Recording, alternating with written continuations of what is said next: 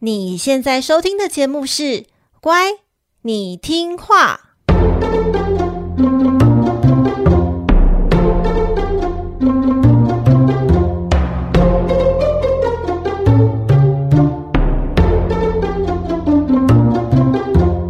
每集介绍一则故事加一幅名画，从故事的关键找出欣赏艺术的线索。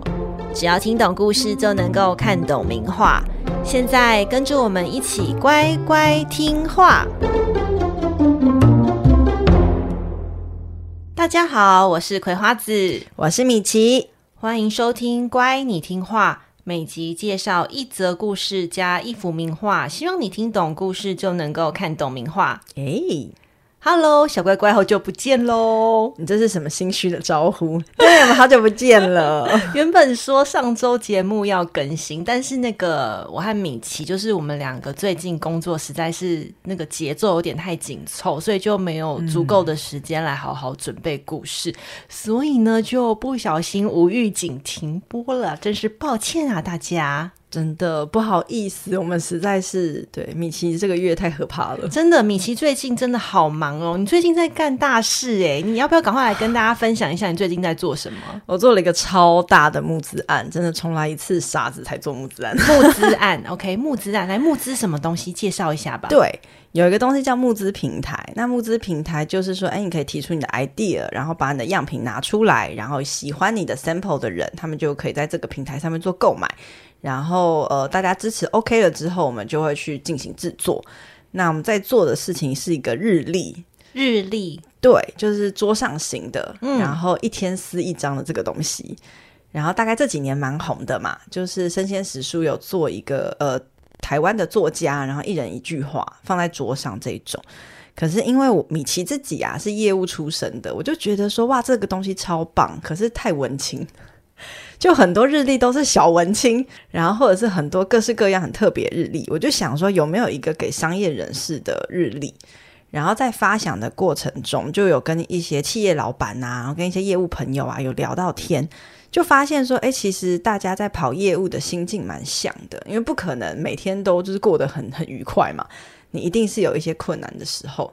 然后，尤其你是业务工作的话，其实你有时候遇到的拒绝啊，那个挫折跟冲击会比一般的内勤工作再大一点。所以跟他们聊天的时候，就发现每个人都会有一句支撑他人生的一句金句。他可能不是什么真的很了不起的话，甚至我们有一个老板，他就只是淡淡跟我讲说：“哦，他没有什么所谓的金句，可是他常常告诉自己一句话，就是有的时候需要等待。”其实只是简单的八个字，嗯，但是是他一生的体验，有可能对，对。然后我觉得加上他的人生经历跟那个生命的重量，你就会觉得这个简单的有的时候需要等待，其实很有一种宽慰的力量。然后我就发现哇，这些句子让我起很多鸡皮疙瘩，我想要跟很多人分享。那既然我想要做日历，我想要把它变成一个每一天有一个这样活生生的人物，然后有他人生的一句话，然后成就这个一整年的历程，那大家每天撕一页，你就可以每天看到别人是怎么度过不好受的时候，或者是很快乐的时候，别人又分享了哪些心境。我觉得就可以让大家一整年蛮饱满的。这计划其实你已经就是经营很久了，对不对？从我记得从概念到现在上募资平台，好像我看你每个每个月都很忙的进度在进行，超崩溃的，就是。要做一个产品，然后一路来，然后你要收集到那么多的句子，要访谈那么多人。其实我们不只是收集句子，我们还去针对很多各行各业人物去做一个影片的采访跟企划，就是傻子才要做。真的，因为三百六十五天的日历，等于就是你必须要接触三百六十五个活生生的真实的小人物，尤其大人物、小人物都有。对，而且我觉得我是怎么样脑子有洞吗？因为我还跟我们插画师讲说，哎，可不可以帮我做一些设计？因为我想要让大家每天都很新鲜，就是哎，句子会更新那是自然嘛。可是除了句子以外，我可不可以给大家一些惊喜？所以我跟插画师讨论了之后，我们做了一件事情，就是这个这个日历的主题是西洋棋，嗯，那我就用十二颗小棋子，好，因为西洋棋的棋子有六个种类嘛，分起来，什么国王啊、皇后啊、城堡、主教等等，有六个，那。Double 一次就变十二个月，然后我就还去做了每个月的主题，例如说第一月是一个开始嘛，起承转合的起，那我就用小兵，因为西洋棋的开局一定是用小兵开始。那我们用小兵开始会有什么心境呢？我还去做每个月的一个主题，然后后面的遇到节庆，遇到节气。像大寒的时候，就是那个月份的旗子就戴了围巾，好可爱哦。所以大家看到日历就会发现里面有很多这种小小的东西。然后像过年的时候，旗子们就都离开自己原本的位置，跑去就是去围炉，对，他们去围炉哦，围炉。对，然后我们旁边会有一些给就是商务人士的一些养客户的攻略，嗯，就是你该怎么经营客户啊，我们会做一些提醒，嗯、然后很贴心。例如说，很多时候过年要送礼嘛。然后我们就会提前一个月提醒他说：“哎，再一个月就要过年了，记得要送礼，要先预备。”这样听起来蛮实用的诶，其实很好用诶。只是说，嗯、呃，我觉得我有一个地方是我做的没那么好的，就是它不是一个很吸睛的插画。嗯，那它不是很吸睛的插画，原因不是故意不做，而是觉得说，其实大家每天在看的东西，你你是想要顺眼的，然后想要让它看起来不要那么眼花缭乱，比较舒服。所以我们才故意做了一个比较简单的设计，但万万没想到啊，这种就是简单，然后阅读起来很舒适的设计，可能在宣传打广告的时候，好像就很难跟别人竞争。哦，因为大家都做得很花俏啊，什么配图、插图五颜六色的。对，可是我们真的是呃，我觉得实力是在内容上了。嗯，对啊，但就希望说，哎，大家可以给我们个机会，然后你可以看看这是什么东西。那没有强迫你要购买，可是如果你是商务人士啊，是业务啊，你对这个行销啊、养客啊有兴趣的话，我觉得应该会觉得蛮实用的。那我们要在哪里购买这一本很棒的？你有你有介绍这本日历叫什么名字吗？你好像还没介绍哎、欸，你都不说一下自己的日历叫什么名字，人家怎么找？我忘记了，就是太太高兴在分享。自己的理念了，就回想起来觉得哇，这个路好漫长。好，这个叫做超业日历，超业日历就是超过的超业务的业嘛？对，它就是超级业务的超、嗯、超级业务。对，因为很多的老板他其实自己本身就是最大的业务，对，所以其实这是一个为了创业家、为了企业主啊、为了业务们设计的一个产品。然后我们是放在挖贝的募资平台上。好，挖贝就是贝壳放大的一个募资平台，所以你可以上网去 Google 说，呃，超业日历，你就会找得到了，或者是我们也会在底下放链接。对，Podcast 的资讯栏里面也会放下我们的呃销售的网址，你也可以直接用这个销售网址呢，就可以点到米奇最近在干大事，到底在干什么，你就可以点这个网址看一下了。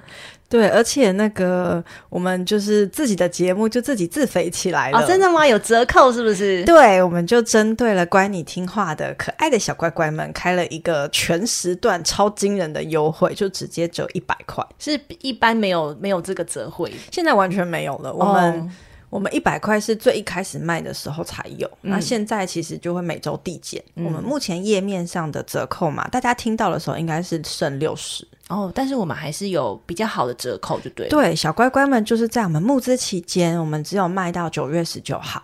哦，就啊，你就快了，现在不到一个月。对对对，所以其实只有这一段期间才可以买得到这本日历，超过了你就没有任何其他通路可以购买。嗯，然后这个一个月的期间呢，到九月十九之前，小只要是小乖乖，然后你只要用这个 U 呃 U 听话，然后 Y T Y T H 一百，对。对，你只要用这个 YTH 一百的折扣码，你就可以拿到一百元的折扣，不管页面上的折扣是多少。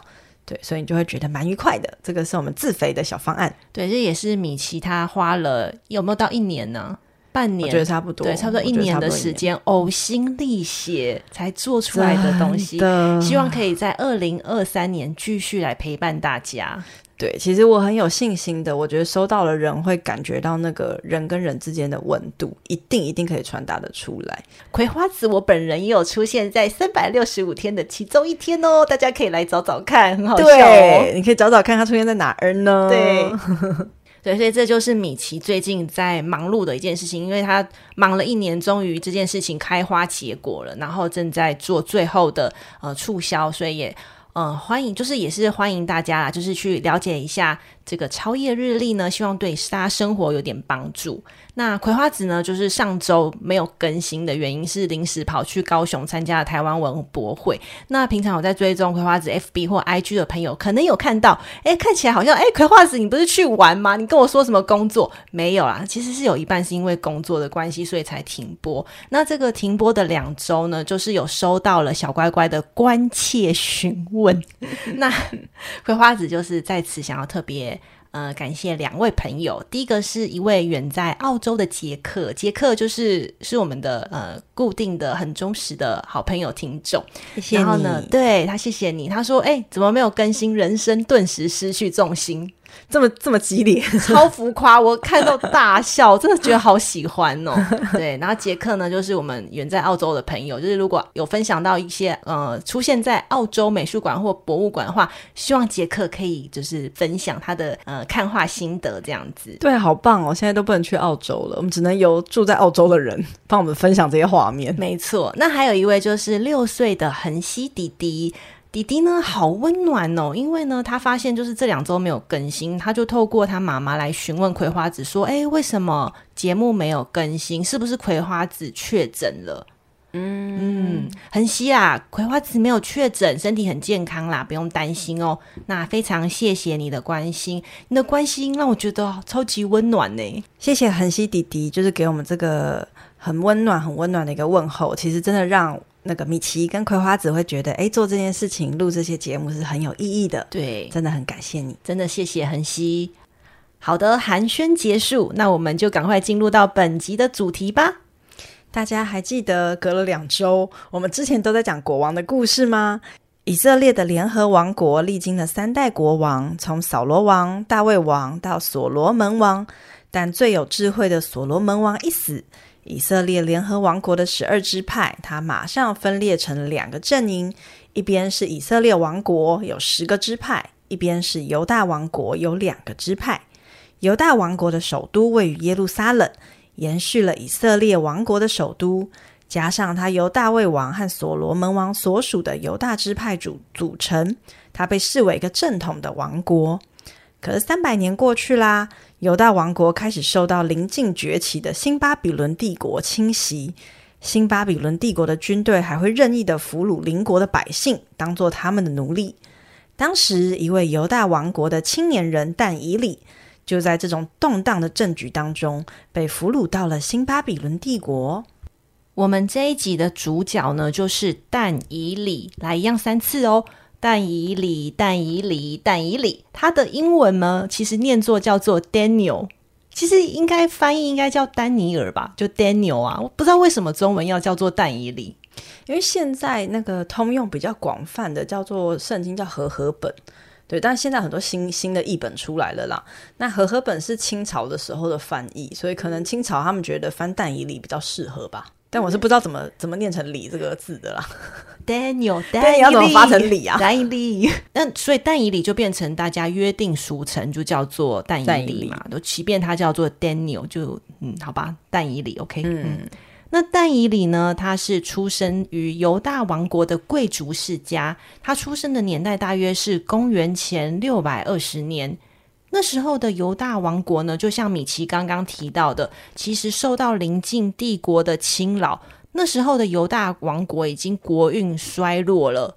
但以理十五岁的时候呢，和他的三位朋友非常不幸的就被新巴比伦帝国的军队给俘虏带走。可是呢，因为他和他的朋友们就是长得，你知道，仪表堂堂，就长得很帅啦。然后因为又是贵族嘛，所以基本上是受过良好教育的，所以他的散发出来的气质就很不错。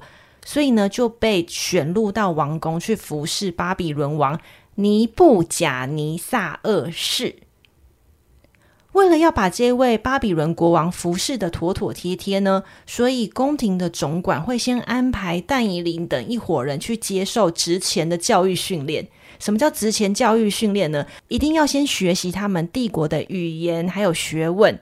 那这个集训的期间呢，就是长达了三年。在这个三年期间，其实王宫会免费提供伙食给这一群叫做什么 waiter 训练生吗？对，他们有点像 waiter 训练生，嗯。嗯但是呢，但以理和他的朋友们却拒绝吃王宫提供的任何的伙食，还有酒，只要求吃谷物还有清水。为什么他们要这么做呢？因为他们知道王宫提供的伙食会先祭拜过新巴比伦帝国所信奉的神明。那但以理呢，和他的朋友们基于敬畏上帝耶和华，因此拒绝吃下任何祭拜过其他神明的食物。感觉他们有很认真的读圣经经典诶，他看到之前不敬畏神的人发生了任何事，他就觉得我不要这样。对，他想，他不不是说只有不只是不拜其他的神，他连拜过其他神的祭品都不能吃。对啊，真的很虔诚的。嗯，那王宫的宫廷总管嘛，他就觉得说，哎，这群人三年只吃清水和谷物，会不会营养不良啊？啊，如果你们营养不良的话，那到时候我这个会不会连累害我受到惩罚？于是呢。他就是还是百般劝，就是说他们要多吃点食物，但是但是但以里和他的朋友们还是严正拒绝了。神奇的是哦，即便他们吃的这么的清淡，就是感觉会营养不良，可是呢，他却比其他的训练生更加的健康，在语言还有学问的表现上，也比其他年轻人更加的优异。我们用“训练生”这三个字，我脑中就出现很多那个明星选秀的节目，很像哎、欸。对，我觉得感觉就是那个年代的明星选秀的一个训练营，入宫服侍国王，要先那个你知道集训三年，嗯，然后才能够出道。嗯，然后在这过程中可能会因为表现不好被淘汰，超像的。然后就要看每段期间的那个出来的表演是不是符合规矩。那我们刚刚提到嘛，就是但以里啊，他要被选入王宫去服侍新巴比伦尼布贾尼撒二世。那这位尼布贾尼撒二世是谁呢？其实哦，他在历史上是真有其人。他是新巴比伦帝国最伟大的君主，他因为建造了著名的巴比伦空中花园而为人赞颂。这个巴比伦空中花园哦，大家如果有读历史或是一些你知道相关的历史，可能会有点印象。其他还有像是埃及金字塔，或是奥林帕斯的宙斯神像等等，都是这个七大奇迹之一。所以呢，他其实做了这个呃建筑啊，当时算是建筑的创新。那另外一个呢，他有因为另外一件事情而闻名，就是尼布甲尼撒二世因为毁灭了犹犹大王国，就是但以理他的国家，然后并且摧毁了所罗门王圣殿而被人家所熟知。因为我们站在犹大王国这一边嘛，所以犹大王国被灭国了，我们是觉得哎呀好凄惨。可是你如果从尼布甲尼撒二世的角度来看，其实这是一个非常厉害的丰功伟业哦。你看，像所罗门王圣殿这么伟大的一个建筑，那他是把这个王国给攻破了。那我们在十三集讲这个圣殿呢，其实简单来说，它是置放摩西十诫法版这个约柜的地方。那它是全以色列人的信仰中心。摧毁了这个所罗门王圣殿的尼布甲尼撒二世，如果你是用以色列人的角度来看，他完全就是一个不能接受的头号公敌。那尼布甲尼撒王呢？他在登基第二年的时候，某天晚上他做了一个梦，醒来之后，他虽然把这个梦啊给忘记了，但是醒来后却有这种啊杂啊杂，就是内心觉得心烦意乱。于是呢，这个国王就把全巴比伦的祭师啊、术师会法术的术师，还有占星师啊，全部召来，然后要求他们详述梦境来解释这个梦意。但是等一下，国王你自己把自己的梦境忘记，然后却把大家招来解梦，你不觉得这种行为很任性吗？可是我觉得如果有这种功能，好方便哦。就如果有他那些术士，然后占星师可以这样做的话，我觉得在现代应该是生意蛮好的。对，应该生意很好。其实国王这样要求是有他自己的理由了，因为他觉得说，如果你是真正有能力的人，即便我不告诉你我做了什么梦境，你应该也要复述说我做了什么梦境，并且给我真正的解梦答案。我懂，我觉得有些人去算命会这样，就是他不相信，他硬要去算命，然后人家在问他问题的时候，他就不太爱回答。你就说他一直在挑战对方，就说嗯，你不是算命的吗？你应该要知道啊。你跟我说啊，国王不就这样吗？但是所有人都表示说：“哎呀，国王，你这个你这个要求真的是前所未闻啊，强人所难呐、啊。”那这个国王就看到，就是没有人可以回答他，也没有人帮他解梦，他就生气，然后大暴走，然后放话说：“我要处死全巴比伦所有的祭师，还有有知识的学士。”我懂他的意思，你怎么怎么都懂？不是啊，我可以理解他。我觉得他就觉得说，你们这些招摇撞骗的江湖骗子，就要把他们给处死。所以他其实一开始就不相信大家，只是想要测试大家是不是？他其实是很相信吧，他就是信心大到觉得说，哎、欸，我都不记得，你们应该可以解得出来。然后发现大家都解不出来，他就觉得你们这些骗子。我觉得这个国王真的很难服侍哎、欸、啊！我觉得我好能理解他哦。可是如果有人可以这样，我觉得真的是蛮棒的。我也会想说，嗯，那可不可以来帮我解解梦这样？哎，大家不要忘记，那时候还在已经在王宫服侍的但以理和他的朋友们哦，他们这时候就一同诚心的向上帝来祷告，并且呢顺利得到上帝的启示。于是但以理就向国王复述他的梦境。国王到底做了什么梦呢？其实国王在梦中哦，他梦到了一座巨大的雕像，这座雕像它的头是黄金。但是胸膛还有手臂是白银，他的肚子还有他的腰呢，则是纯铜，往下到了腿就变成了铁，他的脚啊，则是由半铁和半泥所制成。突然间，一块巨大的石头掉到了这座雕像，它半铁半泥的脚上。不仅把脚给砸碎，连带身上的金银铜铁泥啊，全部都跟着一同粉碎，并且随风吹散，看不到去处。而这一块砸毁雕像的巨石啊，则掉到地上，变成一一座占地非常辽阔的大山。国王听完之后，马上鸡皮疙瘩，回想起，没错，这就是我做梦梦到的那一场梦境。但是这个梦境代表什么意思呢？但以理继续讲解这个梦境的意义。他说啊，国王，我告诉你，雕像的金银铜铁泥代表这个世间上一代又一代的国家。这一块砸毁雕像的巨石呢，则是代表神的国度。金银铜铁泥它随风飘散，则是代表世上的国权常常会有更替。但是呢，神的国度会凌驾于世间的国度，永远的长存于世上。国王被但以理所展现的预言神力所折服，毕竟你知道他没有说出他的梦境，然后他就已经完全完整的复述出来，而且还说的这么 detail，所以呢，他就觉得对，但以理你你说的是真的耶。于是他就满怀感激，并且称赞但以理的上帝是万能的神，并且任命但以理来管理巴比伦全省。从此之后，但以理凭借他的聪明才干以及对上帝敬虔所获得的解梦能力呢，一直啊受到新巴比伦帝国的重用。我觉得尼布甲尼撒王是一个非常实事求是的人，就是他觉得这些人，就之前那个讲不出梦境的人，他觉得是骗子，他要把他们处死。然后但以理有讲出来的话，算是就是敌国的敌国俘虏来的这些俘虏们，但他就觉得说，哎，那我可以重用你，然后还让他管巴比伦全省。我觉得这个王的这个包容力，然后用人为才，蛮值得学习的耶！哎，真的耶，怪不得是巴比伦帝国的最伟大君主。对啊，他他他把他升到这样的高官，那这个人其实原本是敌国的俘虏哎。对啊，他不怕他什么那个荆轲刺秦王之类，半夜谋杀他，图穷匕首现。好，我们刚刚有说到嘛，就是但以但以理呢，因为在这个国王的提拔之下呢，一直在新巴比伦帝国受到重用。那到了公元前五百三十九年，就是当时但以理已经八十多岁了。你看他从十五岁被俘虏到这个帝国嘛，然后在那边受训三年之后，就是在那边待到了八十多岁。这时候呢，新巴比伦帝国他遭到了敌国，就是马代人还有波斯军队的攻击，而帝国沦陷了。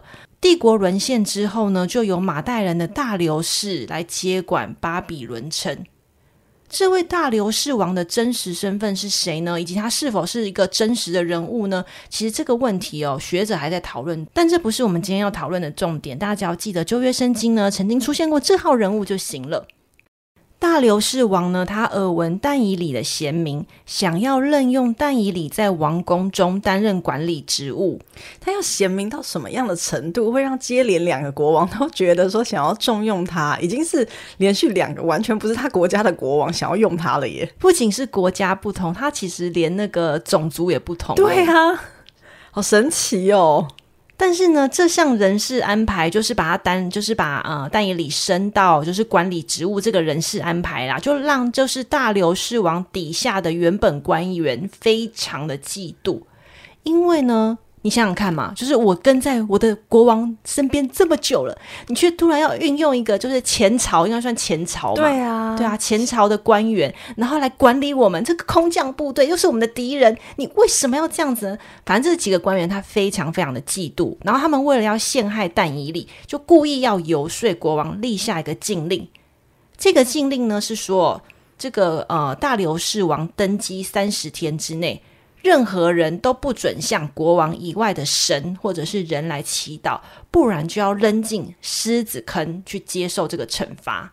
可是呢，我们知道但以理是非常敬畏上帝的，所以呢，他仍旧每天三次的向上帝祷告。那官员们呢，就马上抓住了这但以理的小辫子，控告但以理不遵守王命，来污蔑国王啊！并且火速的将他扔进了关了众多狮子的监牢，让他被处以被野兽生吞活剥的死亡惩罚。这个完全就是一个现代职场的启示预言。对，好像职场会发生的事哦，一定会嫉妒的啊。就哎，我拼死拼活做了这么多年，然后你现在拿我们敌国的一个高官想要来管理我，是怎么回事？我觉得好像是蛮正常的一个人性。然后他们想到的这一个呃，让国王立禁令的这个方式也非常符合需求诶，因为你看嘛，大流士王，诶，我才刚刚接管了这个巴比伦城，那我本来就是要让这个城的人重新尊我为王啊，所以他说登基的三十日内不可以向国王以外的人或神祷告，嗯，这在国王听起来也会觉得蛮合理的，这个这个计策非常巧妙。但是呢，等到但以理被丢到狮子坑之后，这件事情传到大流士王的耳中，他才发现，哎呀，你们这些官员其实故意要陷害但以理吧？但是呢，他碍于自己发出的命令，也只能无可奈何的同意去执行。隔天一早，大流狮王紧张的赶紧到那个狮子坑，然后想要看看但以里是否还活着。于是大流狮王就在狮子坑外大声的呼叫但以里说。但以里，你还活着吗？没想到但以里居然大声的回应国王说：“哦，我我还活着。”因为那时候他是八十岁的老人了，所以是老人的声音，是老人的声音。对，你是有去上配音班吗？这个狮子为什么没有吃掉蛋以里呢？是蛋以里太臭吗？还是 还是那群狮子不爱吃肉呢？其实都不是哦，是因为哦，原来。啊、呃，信仰上帝的蛋以里，他再次的受到上天的眷顾，天使下凡来封住了所有狮子的嘴巴，所以狮子没有伤害他。大流士王喜出望外，立刻命令人将毫发无伤的但以理从狮子坑救出来，然后将陷害但以理的官员们扔进狮子坑内。这些人刚落到坑底，哦，就马上被狮子给咬死了。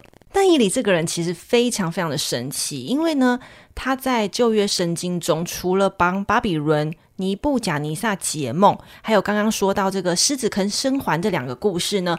呃，旧约圣经还记载了他非常非常多神奇的事件。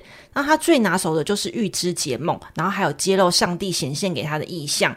而且他的预言呢、涵盖了人类历史的方方面面，包含他预言了希腊和罗马帝国的衰落啊，以及未来耶稣的诞生和死亡等等。但以理呢，其实从年少十五岁的时候就被掳掳到那个巴比伦嘛，之后呢，其实他再也没有机会回到了他的故乡耶路撒冷。虽然是以亡国者异邦人的身份，但他却凭借着正直的个性，还有上帝赐给他的预知能力，在各朝代啊担任了官职，总共超过了六十年之久，受到了他所服侍的强大统治者的尊重和爱戴。但以里的故事呢，表现在艺术上哦，其实最常被取材的地方，就是那一段他被关进狮子窟的桥段。今天要带大家看的作品呢，来自十九到二十世纪的英国画家布里顿·李维耶尔的两幅作品《但以里和狮子坑》以及《但以里对国王的回答》。现在呢，就让我们打开 IG 一起欣赏吧。米奇小姐打开了吗？嗯，打开喽。布里顿·李维耶尔啊，他出生于英国的伦敦，他的父亲是牛津大学的美术教师，因此啊，他从小耳濡目染。他的艺术基础功啊，几乎都是来自于他老爸。李维耶尔呢，他早期的画作有取材自莎士比亚的《罗密欧与朱丽叶》为代表作。可是哦，这一类浪漫的题材不吸引他，与其画人物哦，他更热爱绘画动物。所以，我们现在提到李维耶尔，绝对会先联想到他的动物画。李维也有多热爱动物画呢？其实他大部分的职业生涯都奉献给了动物。他会非常一丝不苟的研究野生动物，也常参加伦敦动物园的动物解剖，甚至啊，在他的工作室里就有保存一头母狮的标本。他就是那个动物版的达文西啊！哦，对，因为达文西是解剖人体嘛，他是动物，解剖动物。在一篇名为《我如何画动物》的专访报道中，哦，李维耶尔有分享了他画动物，尤其是画狗狗的心得。他说：“我非常的喜欢狗，但是呢，我为了工作和他们相处的时间有点太久，以至于我有点厌倦他们围绕在我身边的感觉。所以说，除非你非常的喜欢狗狗，否则你是永远不可能会选择要画狗的。”我认为哦，牧羊犬是最不安分的狗，灰狗呢也很不安分，狐狸梗犬也是这样子。我不知道他有没有画过哈士奇，有画过二哈吗？这样，哎，不知道那时候英国有没有二哈？有没有？对，不知道啊。我觉得他应该觉得更烦吧。我觉得牧羊犬就会绝对从那个不安分的这个地位上走下来。李维耶尔在一八七八年，也就是他三十八岁那一年，当选为英国皇家艺术学院的院士。他在皇家艺术学院呢，展出了各种的画作，但是啊，最后是靠着极为出色而且非常有特色的一系列动物画来打开他个人的知名度。两年后呢，他就靠着极为出色的动物画成为了正式的院士，并且在五十六岁那一年，当时的皇家艺术学院院长米雷去世之后。他和爱德华·波因特一同竞争这个学院院长的大位，最后以微微的差距输给了爱德华·波因特。很可惜，不知道有没有点印象？我刚刚有提到嘛，就是皇家艺术学院院长米雷。其实我们在第三集介绍过他哦，他就是画那个鸽子返回方舟，然后米奇说他在西内内。对，对我就只想到这三个字，真是不好意思，我本人气质有点不够。至于爱德华·波因特，大家应该会更有印象，因为他就是上一集画示巴女王拜访所罗门王那位啊。好吧，如果是输给他，我觉得情有可原。两位其实年纪也是非常的相近，然后都是英国的画家，所以你知道前后两集就是他们来竞争，嗯、所以我们就可以很容易来比较一下，哎，为什么这位画动物的李维耶尔会输给这个嗯、呃、爱德华·伯因特？其实我觉得他们风格各自不一样，完全不同。对，嗯、其实很难比较，都很好。嗯，可是我觉得，呃，看那个李维耶尔的这个画面，就是看这个狮子坑跟这个对国王回答这两幅画，我觉得他的风格比较内敛。就是他的画作是有很多的思考跟哲学在里头的，可是我觉得爱德华波因特就是我，我给你来个大景，然后我给你来一个很直接的、很美的、很很工笔画的东西。那他是对一般大众来说，那像这样很直觉，觉得诶很细致、很漂亮，当然是一般比较吸人眼球。其实李维耶尔的作品哦，他的呃画作虽然大量的出现动物，但是呢，他不会是只有画动物，他可以他的经典就是创造出啊、呃、经典传说，再加上动物绘画的组合，或者是画出人类与动物那种很快乐的互动氛围啊，我懂了，所以他就会画像白鹤报恩这种，什么白鹤报恩，直接错棚。所谓的经典传说，还有动物绘画的组合，最有名的代表之一，就是我们今天想要分享的画作，也就是取自旧约圣经但以理在狮窟的故事。你看有狮子嘛，然后有经典的人物，就是大先知但以理，嗯、这就是他所谓的经典传说和动物绘画的组合。哦，对，他呢，其实分别在一八七二年还有一八九二年各自创造出一幅，就是但以理和狮子坑。以及但以理对国王的回答这两幅图，这中间居然隔了二十年呢、啊？没错，这两幅图呢，中间隔了二十年，他对于狮子的描绘都非常的逼真又精准。毕竟人家工作室都有一头母狮子的标本了，对不对？可是其实我刚刚一开始看到这两幅画的时候，我还以为是同一期间画的，因为场景啊、相关的设置啊、人物啊都非常相似。对，所以，我们这一集就来比较看看这个相隔二十年的画作有没有什么差异，还有大家喜欢哪一幅呢？首先，我们先介绍的是他一八七二年创作的《但以理和狮子坑》这幅画呢。画面中面对但以理和观画者，也就是我们的，是一群狮群。他们瞪视着眼前的但以理，并且压低他们的身躯，做事要攻击他。其中两头母狮哦，甚至冲着他咬牙咧嘴。我们仿佛从画面中听到这个狮子喉咙间传出低沉的示警声。面对狮群的但以里，他其实是背对着观画者，就是我们只能看到但以里的后后背啦。对，然后我们看到他的双手就是被绑在身后，因为他是一个罪犯嘛，他的被下到监狱里这样子。嗯。虽然我们从他低垂的后脑勺看不出他的表情，但是我们从他非常坚挺的站姿可以看出，他独自一个人面对这一群狮子，却丝毫都不畏惧。这是一八七二年的构图。接下来呢，我们来看他一八九二年的构图。这幅画叫做《但以理对国王的回答》。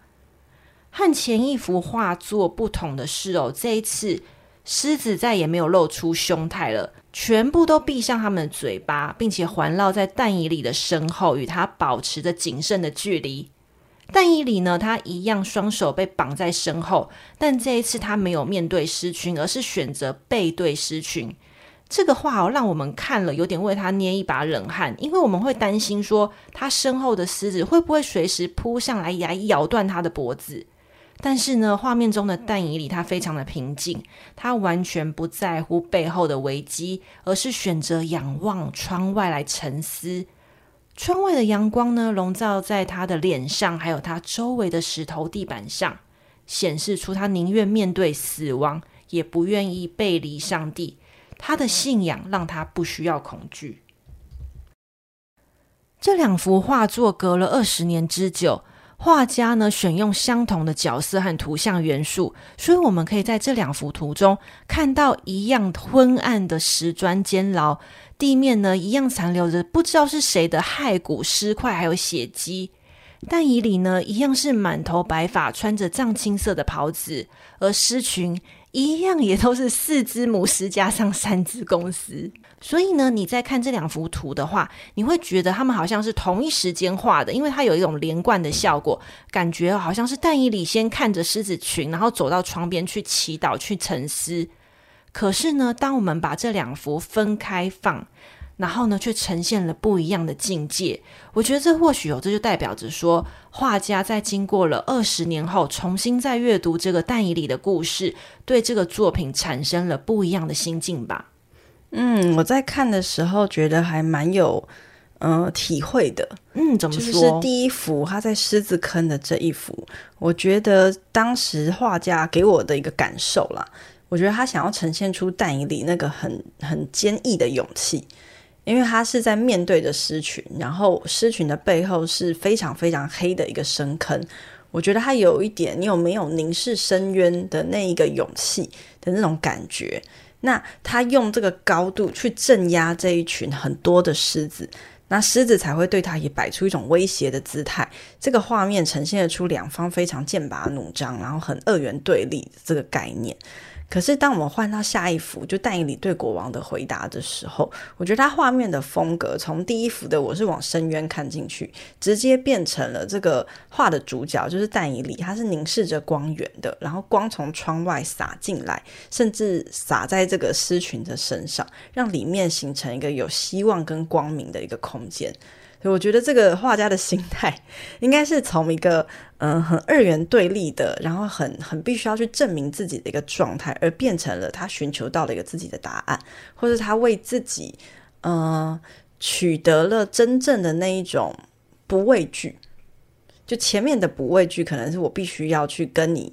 对抗之后，证明我不畏惧，而到最后，是我真正的不畏惧，是我已经不需要证明给任何人看，然后我已经获得了我的答案，所以我并不去看那些威胁跟恐惧。那狮群也会因为这样而没有去采取攻击的姿态，因为没有没有在对立了。这真的是境界相当的不同哎。对，我觉得这个这个话给我蛮多启发的。对啊，要不要那个输出，然后挂在家里这样子？但在家里挂一个这么多狮子，哎，你狮子座啊？好像是可以哦。对啊，对，好像嗯，对啊，不知道大家喜欢哪一幅吼？就是我也自己蛮好奇的。其实这两幅都表现的非常出色，尤其在狮子的表现上。但是因为但以理他面对或是背对这个狮群所展现出来的心境，我觉得就是看个人啦。也许你现在处在就是我必须要 fight，我需要对抗什么时候，我可能会比较喜欢前一幅。那、嗯、我可能已经就是看破红尘。超脱了，超脱就色即是空啊！对啊，我可能就会觉得啊，第二幅比较符合我现在的心境。所以，我们说看画有时候也是这样子，就是你当下是什么样的心情，你可能会把自己的心情投射在那一幅画作中，嗯、然后取得共鸣。所以，我觉得就是画作艺术一个很棒的地方，大家都有自己的选择权去看这个这个画，这样子。对，所以就是喜捏捏就是喜捏捏。OK，不要再说，不要再为你自己的那个第一集在做解释了。对，我我以现在的状态的话，其实我觉得我比较偏第一幅哦，真的，就是他年轻时候的，我必须要用一些力气来证明一些什么。我觉得我还在这个状态里，但是我的理想当然是走到第二幅，我觉得那个是我后面的一个目标。我觉得画家搞不好也是这样，就是他年轻的时候也可能在抗衡什么，需要对抗什么。嗯，比如说要争夺宝座大位，爱德华普因特。对，可恶，就把它改下来。对，刚刚年纪大的时候，可能就觉得啊，算了，没有什么好在意的，我画我自己，大家喜欢我的狗狗画，还有动物画就好了。对，他可能意识到说，嗯，我们画就是不同的一个风格。嗯。那但以理在狮子坑呢？这个呃，圣经的典故，它会常常被用来代表一个人他陷入了极度危险的处境。但大家只要想想但以里的结局，其实在某种程度上哦，也暗示了未来能够逢凶化吉的处境吧。所以呢，我想要把这一集的节目送给刚呃节目刚开头提到的恒熙弟弟，嗯。恒熙弟弟呢，呃，去年生了场病，所以他必须要住院。那也是在这个时候，他和妈妈一起受洗为基督徒。那他和妈妈在住院的时候呢，就发现了我们乖你听话的节目，然后成为了我们的小乖乖。恒熙很棒，因为他顺利的战胜了病魔，并且健康的出院了。嗯，太好了，听到觉得很安心。对，但以理在这个狮子坑的狮子哦，它其实指的不只是凶猛的野兽，它其实也是在象征着任何我们在生活中会遇到伤害我们的东西。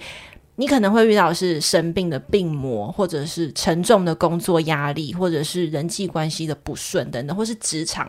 对，但是其实大家想想，但以理的故事，就是他心中一直都有保持一个很正向的信念吧。不论你的信念是什么，有可能是从宗教中得来，有可能是你自己的人生观，或者是你的家人、朋友等等。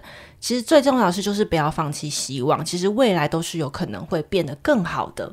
因为我觉得人人生就是这样，生活就是这样，没有什么是永远一帆风顺。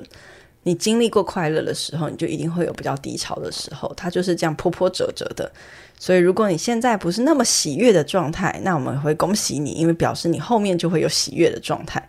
那如果现在太得意的话，也不要得意的太早。你很过分呢，没有，就是好像你得意的可以久一些，但人生就是这样起起伏伏的。所以，希望大家都可以像但以理这样去超越自己的困境，然后也很祝福我们的恒熙弟弟。对，因为恒熙呢。呃，下个月就要成为我们的小医生了。我们祝福恒星，希望你可以就是健健康康、快快乐乐的长大哦。小医生是国小的小医，对不对？我以为是医生，doctor 的那种小医生。不是不是不是，人家今年才六岁，如果要当医学院学生，你就是有点早，微早。对，因为他跟我儿子是跟我们家哥哥是一样大的小朋友，也是今年要上小一。我觉得可以理解妈妈们在这个时候一定是心里七上八下了，觉得天呐，要上小学了，然后看他们穿制服，觉得好可爱，但又哦好不放心，然后啊真的有点要放手的感觉。所以我觉得恒星妈妈，我们也一起加油，就是让他们能够独立，他们会过得很好的。恒星妈妈应该听到这一段，应该已经在哭了吧？这这么应该不至于吧？好啦，本集介绍的但以里在狮子坑呢，同样是个有大量画作的艺术主题。可是呢，它的表现方式就是千奇百怪。可是基本上，你只要在画作上看到有一个人站在一堆的狮子里面，有很高的几率啊，就是在描绘这个故事。那如果呢是在教堂的雕塑上呢，它的表现方式就更明显，就是一个人，然后他左边有一只狮子，右边一只狮子。那至于各种千奇百怪的画作呢，就已经整理在部落格里喽。有订阅葵花籽部落格会员的小乖乖们，记得去看哦。嗯，那如果你喜欢今天的节目，请在 Apple Podcast 帮我节目按赞五颗星，然后追踪 IG，或者是赞助节目，支持节目继续运作。布洛格会员的订阅方式、IG 还有赞助连接的资讯都会放在本集 Podcast 的资讯栏里。本集介绍的画家李维耶尔，他的狗狗系列画作呢，非常的可爱又很温馨。所以这周的 IG 除了介绍这一集的画作，还会加码补充狗狗动物画。嗯，喜欢的话呢，请记得按赞和分享。还有最重要的就是超页日历的网址、购买网址，还有那个呃优惠码、优惠码、折扣码，就是如果你想要看一下，就是这个超页日历让米奇简简直生死不如啊 的这个东西到底长什么样子，很欢迎你可以点链接看一下。那我们也有特别给小乖乖的折扣哟。哎，我想问一下，你去年在做超越日历的时候，是不是也有一种站在狮子坑的感觉？我就是还在狮子坑，你现在还在狮子坑吗？对，而且我觉得我已经就是大概快被五马分尸，没有像戴以理这么悠闲，或者是狮子都不敢靠近我。我觉得他们都挺敢靠近我的。嗯，还有一件事情想要跟大家报告的是说，因为嗯，米奇跟葵花子就是八月份之后的工作有点有点。有点紧凑，有点多，真的对不起大家。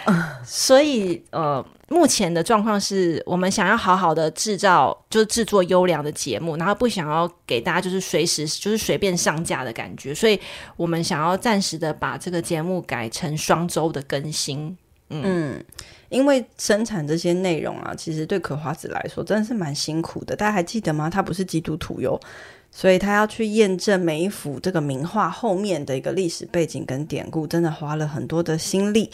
那米奇也是很努力的跟葵花子在瞧我们各种录音啊、讨论的时间啊，在现在的行程中真的不是很容易。